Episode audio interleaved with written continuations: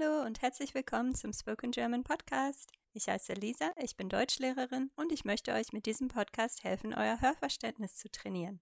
Für diese Spezialepisode habe ich meinen Kumpel Vladi interviewt, der sich seit einiger Zeit für das Thema Parfums interessiert und originelle Düfte sammelt. Vielleicht kannst du mir zuerst beschreiben, seit wann du diese Faszination für Düfte hast, wie sich das so entwickelt hat. Ja, wahrscheinlich von klein auf, würde ich sagen.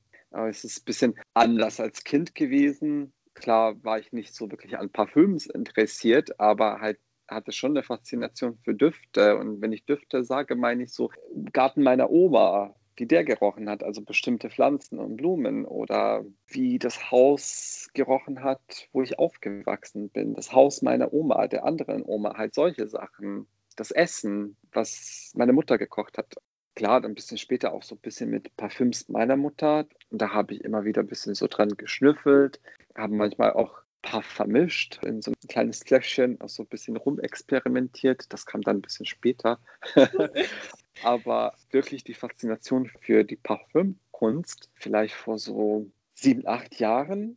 Davor hatte ich auch immer so zwischendurch Parfüms, klar, so wie wahrscheinlich jeder. Vielleicht so eine oder zwei Flaschen da war es halt ein Teil des Outfits. Ich meine, es ist immer noch, äh, da habe ich jetzt nicht so wirklich viel drüber nachgedacht. Aber dann später habe ich so ein bisschen mehr angefangen zu recherchieren und dann so super vieles entdeckt.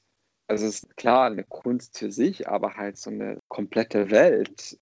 Ich glaube, angefangen hat es damit, dass ich, ich habe mir überlegt, ich würde gerne ein Parfüm haben, das so ein bisschen nach Schokolade riecht. Kann ich verstehen. Klar bis zu dem Zeitpunkt waren meisten meiner Düfte eher so Zitrusdüfte. Aber ich dachte mir, wie cool wäre es, nach Schokolade zu riechen. dann habe ich so ein bisschen nachrecherchiert und dann halt so eine komplett andere Welt entdeckt. Da habe ich dann wirklich super interessante Düfte und Marken entdeckt. Abgesehen von dem Schokoladenduft, welche Düfte magst du denn so am liebsten und welche magst du gar nicht? Die, die ich mag oder liebe, von denen gibt es viele, die ich nicht so sehr mag, eher weniger. Also jetzt mittlerweile stehe ich wirklich nicht so sehr auf Zitrusdüfte, also Zitrone, Bergamotte, die mag ich nicht so sehr. Klar gibt es da auch Düfte mit diesen Duftnoten, die mir trotzdem gut gefallen und die ich habe und die ich trage, aber so generell ist es eher nicht mein Genre von denen, die ich mag, da habe ich mir auch ein paar Notizen gemacht, weil da gibt es wirklich sehr interessante Sachen. Der Klassiker, klar, Rose. Viele mögen es, viele mögen es nicht. Viele verbinden es so mit der Oma. Äh, was ich in gewisser Weise nachvollziehen kann. Aber das ist halt auch so ein Duft, den ich mit Kindheit verbinde. Weil früher im Garten hatten wir immer Rosen. Und eine ganz besondere Verbindung habe ich mit dem Duft von Wildrosen. Weil in dem Haus, wo ich aufgewachsen bin, also vor dem Eingang, hatten wir so einen riesen Wildrosenbusch. Und ich kann mich noch so genau an diesen Duft erinnern. Und wenn ich den jetzt irgendwo in irgendein Parfüm oder Duschgel rieche, dann bringt es mich sofort zurück. Mhm. Das ist halt auch so eine super interessante Sache an Düften generell. Das ist so wie ein Tagebuch, sage ich immer. Also die Düfte, die man in einer gewissen Zeit erlebt hat oder getragen hat oder gerochen hat, die prägen sich so ein. Und dann mhm. Jahre später, wenn man die riecht, bringen die dich sofort zurück. Da weißt Stimmt. du halt, was du zu diesem Zeitpunkt gemacht hast, vielleicht was du gegessen hast, was du getragen hast. Ich finde das so faszinierend. Aber was ich noch so interessant an Rose finde, dass sie so vielseitig ist und muss nicht immer nach unter Anführungsstrichen Oma riechen oder altbacken. Das stimmt. Eine Rose kann klassisch und super modern sein. Rose ist eine der vielseitigsten Duftnoten in Parfüms, meiner Meinung nach. Und Iris, Iris-Note mag ich auch sehr gerne. Interessanterweise auch eines der teuersten Duftstoffe auf der Welt. Also der Duft von Iris kommt eigentlich nicht von der Blume, sondern von der Wurzel.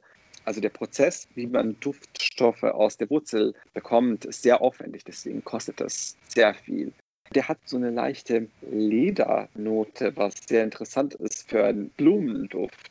Halt auch vielseitig, kann zum Beispiel auch sehr frisch sein. Also genauso wie Rose hängt davon ab, mit was man die verbindet, vermischt, aber dann auch super dunkel und düster. Die verbindet man sehr gerne halt mit Leder, Duft. Und apropos Leder, das ist auch so eine interessante Duftnote, die ich auch sehr gerne mag. Aber natürlich wird die nicht aus Leder gemacht, weil aus Leder kann man keinen Duft machen. Deswegen wird das entweder synthetisch hergestellt oder aus, das nennt man dann einen Akkord, also eine Kombination aus verschiedenen Duftstoffen die dann mhm. Duft von Leder replizieren. Ganz oft wird die Duftnote von Leder aus Birke hergestellt. Leder ist gar nicht Leder in Parfüm, genauso wie Honig. Aus Honig kann man auch keinen Duftstoff gewinnen. Deswegen wird das auch synthetisch hergestellt. Finde ich auch besser so. ich fragte Vladi, was seine Lieblingsduftnotenkomposition ist. Rose und Oud. Es kommt aus dem Mittleren Osten, da ist es sehr beliebt, also mittlerweile hier auch bei uns. Deswegen haben jetzt fast alle Häusermarken auch so eine Rose-Ud-Komposition parat, manche auch mehrere. Ich finde das so eine super interessante Mischung. Halt Rose, so eine wunderschöne Blume und Ud. Ud ist auch so eine sehr interessante Duftnote. Die wird aus einem, ich muss es mir aufschreiben, Adlerholzbaum, also Harz von Adlerholzbaum gewonnen, aber riecht wirklich erst nach Oud, nachdem es von einem bestimmten Schimmel angefallen wurde. Also erst dann wird dieses Harz zu Oud. Und das hat so einen spezifischen Geruch, auch vielseitig, je nachdem, von wo es stammt, ob es dann natürlich oder synthetisch hergestellt worden ist, kann es wirklich so animalisch riechen. Und Amber oder Amber oder Bernstein als Duftnote finde ich jetzt auch ziemlich interessant, weil das ist auch so eine fiktive Duftnote. Weil Bernstein oder Amber ist ja halt ein Stein, hat überhaupt keinen Geruch. Also deswegen ist es auch eine fiktive Duftkomposition. Wahrscheinlich kommt es von der Farbe, weil die Duftstoffe, die man da vermischt, haben meistens so eine Bernsteinfarbe und wahrscheinlich kommt das daher. Es ist süß auf jeden Fall, also das ist halt auch so ein Akkord und in ein Amber- oder Bernstein-Akkord kommt immer Vanille vor. Deswegen hat es auch so einen leicht vanilligen, bisschen harzigen Geruch. Ja, aber die, die Note finde ich sehr interessant und sehr schön, aber jetzt nicht super vielseitig, weil viele Amber-Düfte riechen einfach sehr ähnlich.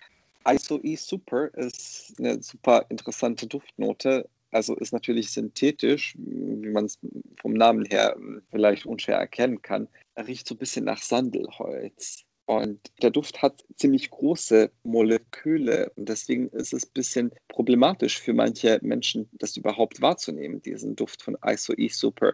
Interessant ist es auch, dass die meisten Menschen es an sich selber gar nicht riechen, aber es andere an denen wahrnehmen und an vielen riecht es anders. Es gibt ein Parfümhaus, das sich wirklich nur so auf minimalistische ISO-E-Super basierte Düfte spezialisiert hat. Eccentric Molecules.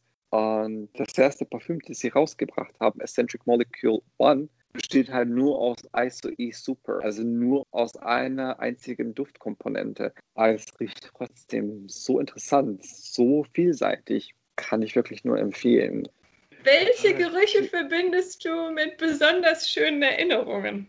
Eins habe ich ja schon angesprochen. Wildrosenduft verbinde ja, ich ja immer stimmt. mit Kindheit. Wie heißt es nochmal? Lilac heißt es auf Englisch, auf Deutsch glaube ich Flieder. Flieder, ja. Mag ich auch. Hatte meine Oma immer in ihrem Garten. Und das verbinde ich halt auch so ein bisschen mit der Kindheit, auch immer mit Frühling.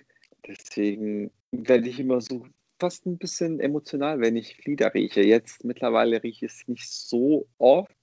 Hm. Also, wenn man in der Stadt lebt, ist es halt so ein bisschen schwieriger mit Flieder anscheinend, keine Ahnung. Hm. Aber ja, finde ich sehr interessant. Und halt natürlich so nicht wirklich Parfüms, aber bestimmte Gerichte, klar, verbinde ich auch immer mit Kindheit oder bestimmten Orten, an denen ich war. Was ich interessant finde, in jedem Haus oder in jeder Wohnung, in der ich war, nehme ich immer so einen spezifischen Duft wahr, also für diese Wohnung oder für dieses Haus. Und ich kann mich noch wirklich gut erinnern, wie das Haus meine Oma gerochen hat damals.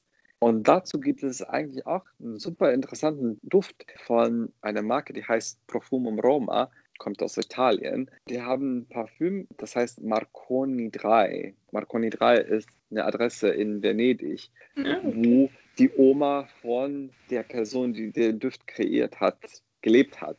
Interessant. Und der hat das Parfüm so kreiert mit den Duftnoten, die er halt mit dem Haus seiner Oma verbunden hat. Deswegen musste ich mir auf jeden Fall kaufen, weil ich verbinde auch super viele Düfte halt mit meiner Oma, mit ihrem Haus. Deswegen musste ich den Duft unbedingt haben. Der riecht zwar leider nicht wie das Haus meiner Oma, aber riecht trotzdem sehr schön. Interessant, Mm. ja. Du hattest ja auch erzählt, dass du viele im Internet bestellst, ne? Und mir geht es immer so, wenn ich Düfte probiere, also der Großteil der Düfte gefällt mir nicht. Also für mich ist es sehr selten, dass ein Duft mir gefällt. Das heißt, wenn ich was im Internet bestelle, dann ist die Chance sehr groß, dass es mir nicht gefallen wird. Selbst wenn ich denke, ich weiß, was die Duftnoten sind, aber dieses eine hatte ich dir auch erzählt, das hatte ich bestellt, weil ich dachte, das riecht nach Earl Grey. Das hat für mich überhaupt nicht nach Earl Grey gerochen. Aber äh, du meintest ja, dass dir die meistens gefallen, die Düfte. Das liegt wahrscheinlich daran, dass du das besser erkennen kannst oder vorher schon weißt, wie das ungefähr riechen kann, ne? Mit der und der Mischung, oder? Manchmal ja, manchmal leider nicht. Klar habe ich da auch meine Fehlgriffe, zwar glücklicherweise nicht sehr oft. Auch wenn du siehst, da ist Vanille drin oder da ist Rose drin, letzten Endes kann es irgendwie komplett anders riechen, als du dir das vorgestellt hast, Hm. äh, wo du dir die Duftnoten angesehen hast. Für mich sind Reviews da auch hilfreich. Hm. Also, wenn ich irgendwie zehn Reviews lese und die sagen, das riecht wirklich sehr stark nach Vanille, dann kann ich wirklich davon ausgehen, dass es auch so riechen wird. Oder halt, um ein bisschen spezifischer zu sein, wenn, wenn viele sagen, boah, der Duft riecht nach Nutella. Da kann man sich drunter schon ein bisschen mehr was vorstellen. Hm. Also deswegen finde ich Reviews sehr, sehr hilfreich. Es gibt ja diese Kategorie von Nischendüften und Designerdüften. Und bei Designerdüften ist es meiner Meinung nach immer so, also die Düfte sind immer so ein bisschen abstrakt. Also auch wenn du da siehst, das ist so ein Rosenduft, aber für mich riecht es selten so wirklich nach echter Rose. Und es mag wahrscheinlich sein, mit was sie das noch vermischen. Keine Hm. Ahnung. Aber diese Düfte sind oft ein bisschen abstrakt, riechen nicht wirklich nach dem, was die Duftpyramide hier sagt. Hm. Anders ist es bei Nischendüften. Da ist der Fokus meistens auf einer bestimmten Note. Also entweder Vanille oder Rose oder Tonkabohne oder Leder oder was auch immer. Also da wird oft wirklich nur eine Note betont und alle anderen sind nur wirklich Komplemente für diese eine Note, die sie hervorheben. Da finde ich es ein bisschen leichter, mir dann auch wirklich vorzustellen, wie es gegebenenfalls riechen könnte. Hm. Stimmt. Meinst du, du bist geruchsempfindlicher als viele andere Menschen? Wahrscheinlich nicht. Das Rauchen wird es wahrscheinlich auch so ein bisschen beeinflusst haben. Im negativen Sinne. Oft habe ich auch eine verstopfte Nase. Das ist für einen Parfümliebhaber wirklich echt blöd. Also empfindlich bin ich nicht. Also ich kann vielleicht gewisse Noten oder Düfte besser erkennen. Aber das liegt nur daran, dass ich mich ein bisschen mehr damit beschäftige. Aber nicht wirklich daran, dass halt meine Nase super empfindlich ist oder mein Geruchssinn so entwickelt ist. Nein, leider nicht. Aber ja, es ist schon cool, wenn man das alles so gut erkennen kann, ja. Und meine letzte Frage wäre noch, da hatten wir uns persönlich auch schon mal drüber unterhalten, was du von der Unterscheidung von Männer- und Frauenparfums hältst. Absolut gar nichts.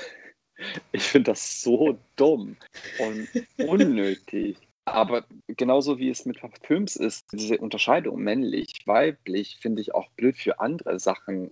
Also auch für Klamotten, finde ich, sollte es sowas überhaupt nicht geben. Es ist nur eine Klamotte, es ist nur ein Parfüm. Kann doch jeder tragen, was er will oder was einem gefällt. Deswegen halte ich absolut nichts davon. Und ich habe es ist schon ein bisschen länger her, mal darüber gelesen. Also ein ganz berühmter Parfümeur hat darüber geschrieben, genau über diese Unterteilung von Düften auf männlich und weiblich. Und er meinte so, man würde ja auch nicht Musik an nur Frauen oder nur Männer richten oder verkaufen. Stimmt. Wieso sollte ja. man sowas mit den Düften machen? Da hat er auch erwähnt, dass es irgendwann mal, ich bin mir nicht sicher, vielleicht 50ern, vielleicht ein bisschen früher erst damit angefangen hat. Vorher gab es sowas nicht, diese Unterscheidung von männlichen und weiblichen Düften. Es gab halt nur Parfüms oder Düfte. Und dann halt, wo sie ein bisschen kommerzieller wurden, war das eher so eine Marketing-Sache. Mhm. Und, klar, natürlich, weil jahrelang wurde uns gesagt, Rose ist weiblich, Leder ist männlich, um nur ein paar Beispiele zu nennen. Und natürlich verbinden jetzt auch so gewisse Düfte oder gewisse Parfüms dann eher so mit Männlichkeit und gewisse Düfte eher halt mit Weiblichkeit. Das sind bei unter Anführungsstrichen weiblichen Düften so mehr so florale und süße Düfte. Aber mittlerweile finde ich, es gibt wieder so eine kleine Revolution in der Duftwelt, wo viele sagen, es ist doch egal, ob die jetzt den Duft für Mann oder für Frau rausgebracht haben. Mir gefällt der Duft, ich trage den Duft. Also bei mir war das schon von Anfang an so. Klar, wo man noch sehr jung ist, denkt man dann halt gewisse Düfte nur tragen zu können, aber halt mit der Zeit wird es eigentlich egal. Also bei mir war das auf jeden Fall so und ich merke das auch bei anderen, die sich mit Parfüms beschäftigen oder die Parfüms sammeln, dass die wirklich absolut nichts davon halten. Hm, stimme ich dir zu. Die Unterteilung von Parfüms finde ich interessant auf Designer-Parfüms, Nischen-Parfüms und Indie-Parfüms. Und das ist halt sowas, was ich erst entdeckt habe, wo ich angefangen habe, mich wirklich mit Parfüms zu beschäftigen wie ich vorhin erwähnt habe, bei diesen Designerdüften, ist es ein bisschen schwieriger, so ein Parfüm zu finden, das wirklich nur nach Schokolade riecht oder das nur nach Rose riecht. Deswegen, wo ich sowas Spezifisches gesucht habe, habe ich dann auch diese Nischenmarken entdeckt. Und Nischenparfüm bedeutet, das Parfüm wurde mit einem bestimmten Thema kreiert anders als Designerdüfte, es wurde nicht kreiert, dass es wirklich jedem gefällt oder fast jedem. Dass man nur damit so viel Geld scheffelt, wie man nur kann. Das ist immer so eine Idee, da ist immer so eine Geschichte dahinter oder meistens dahinter bei den Nischendüften. Also das ist für mich so wahre Parfümkunst, wo man sich nicht darauf fokussiert, wie viel Geld kann ich damit verdienen, sondern mhm. nein, ich will eine bestimmte Kreation schaffen, die ich mit irgendwas Bestimmten verbinde, mit einem bestimmten Ort, mit einem bestimmten Geschehnis, mit einer bestimmten Person, mit einem bestimmten Buch, mit Musik. Also es ist immer so eine ganz bestimmte Geschichte dahinter und eine ganz bestimmte Inspiration. Und ich will nicht sagen, dass alle Designerdüfte deswegen schlecht sind. Überhaupt nicht. Es gibt viele, die super schön sind. Ich habe ja auch in meiner Kollektion einige Designerdüfte. Aber das ist wirklich so eine ganz andere Welt. Und die dritte Kategorie wären halt die Indie-Düfte, ähnlich wie Nischendüfte. Also bei Nischendüften ist es so, es ist trotzdem ein Haus, eine Marke. Und im Endeffekt trotzdem eine Firma. Aber Indie-Düfte, das ist meistens nur eine Person. Eine Person macht alles. Die macht das Parfüm, sie macht das Marketing, alles drum und dran. Also es ist wirklich so One-Woman- oder One-Man-Show.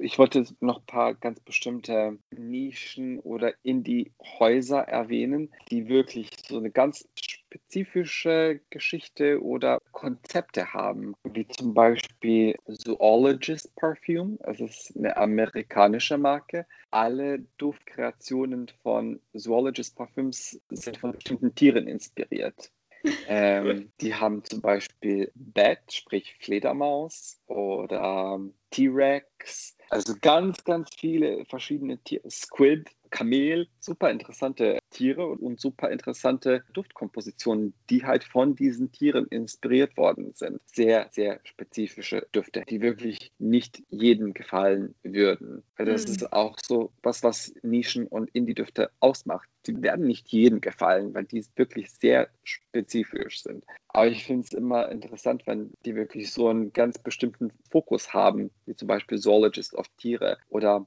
Le Parfum de Rosine ist eine französische Parfümmarke, die sich wirklich nur auf Rosendüfte spezialisiert hat. Alle deren Duftkreationen basieren auf Rose.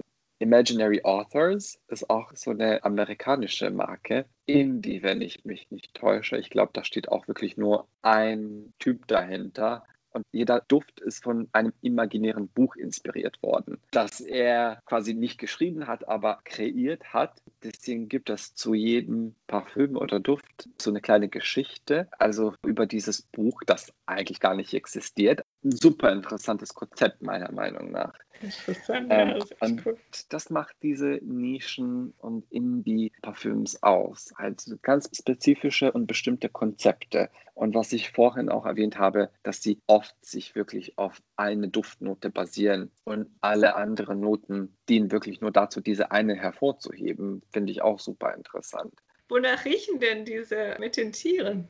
Ganz viele davon habe ich jetzt auch nicht gerochen. Ich weiß, das Kamel ist eher so orientalisch. Ich glaube, das hat Noten von Datteln, wahrscheinlich auch Vanille und Honig. Also eher so Gourmand-Sachen, aber die man eher mit Mittleren Osten verbindet. Ja klar, Kamel. Und natürlich wird Squid nicht wirklich Nicht nach, nach Squid riechen. nach, nicht nach Squid riechen. Ich glaube, so so schön. man will ja trotzdem, auch wenn es nicht der Hauptfokus ist, aber man will ja trotzdem auch wahrscheinlich ein paar davon verkaufen. Wenn es nach Tintenfisch riecht, ich weiß nicht. Ja, könntest du ein Parfüm nennen, das dein absolutes Lieblingsparfüm ist? Absolut nicht. Eins geht einfach nicht, weil ich habe so viele und ich habe so viele probiert und ich liebe so viele. Also es wäre unmöglich für mich, wirklich nur eins zu nennen. Hm. Ein ganz berühmtes Nischenparfüm, das heißt Portrait of a Lady, wäre eins meiner Lieblingsdüfte. Und das basiert auf Rose und Weihrauch. Und es ist ein wirklich super eleganter, starker, dunkler Rosenduft. Absolut mit nichts zu vergleichen. Das ist wirklich ein echtes Kunstwerk. Also den mag ich wirklich sehr gerne. Comme de Garçon mit einfachen Namen. Der Duft heißt 2. Ist auch eines meiner Lieblingsparfüms. Das kann ich gar nicht beschreiben. Das ist so eine spezielle Duftkomposition, weil die hat unter anderem auch eine starke Note von Tinte und dann noch so ein bisschen gemischt mit bisschen holzigen und floralen Noten. Riecht wirklich sehr interessant, sehr spezifisch.